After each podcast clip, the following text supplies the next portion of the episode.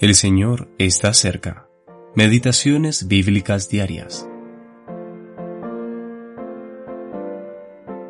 El Evangelio es poder de Dios para salvación. Romanos capítulo 1, versículo 16. Salvación pasada, presente y futura.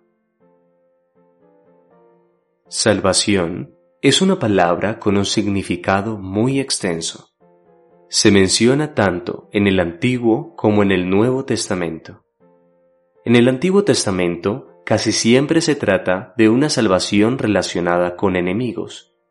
En el Nuevo Testamento, desde el primer capítulo de Mateo, se habla de Jesús como aquel que salvará a su pueblo de sus pecados. Mateo capítulo 1, versículo 21. Esto sitúa la cuestión a un nivel mucho más elevado.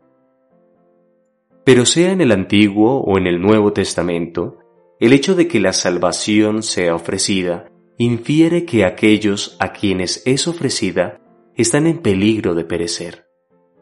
Y como el pecado es la raíz de todos los peligros que nos amenazan, el Nuevo Testamento deliberadamente comienza por la salvación de los pecados. Esta salvación no es sólo del castigo de los pecados, sino del poder del pecado e incluso del amor a ellos. Cuando Israel pecaba, Dios lo entregaba en manos de sus enemigos. Cuando Israel se arrepentía, lo salvaba dándole la victoria. El Nuevo Testamento nos muestra las consecuencias eternas del pecado, es decir, el juicio que Dios pronuncia sobre cada hombre pecador y el castigo que debe infligirle la ira del cielo. Nosotros somos salvos de esta ira. En este aspecto, la salvación puede ser vista como una cosa pasada y cumplida, y con agradecimiento podemos afirmar que somos salvos. El Señor Jesús es nuestro Salvador de la ira venidera, y nunca estaremos más a salvo de lo que estamos ahora.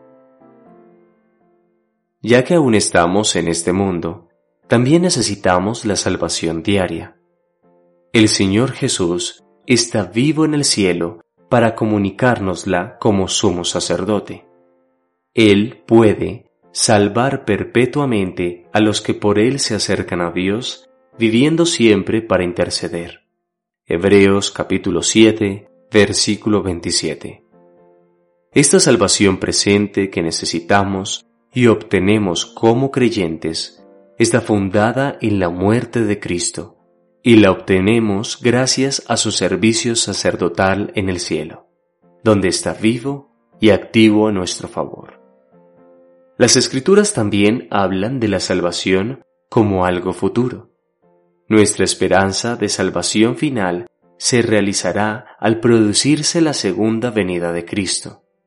Él aparecerá por segunda vez sin relación con el pecado, para salvar a los que le esperan. Hebreos capítulo 9, versículo 28. F. B. Hall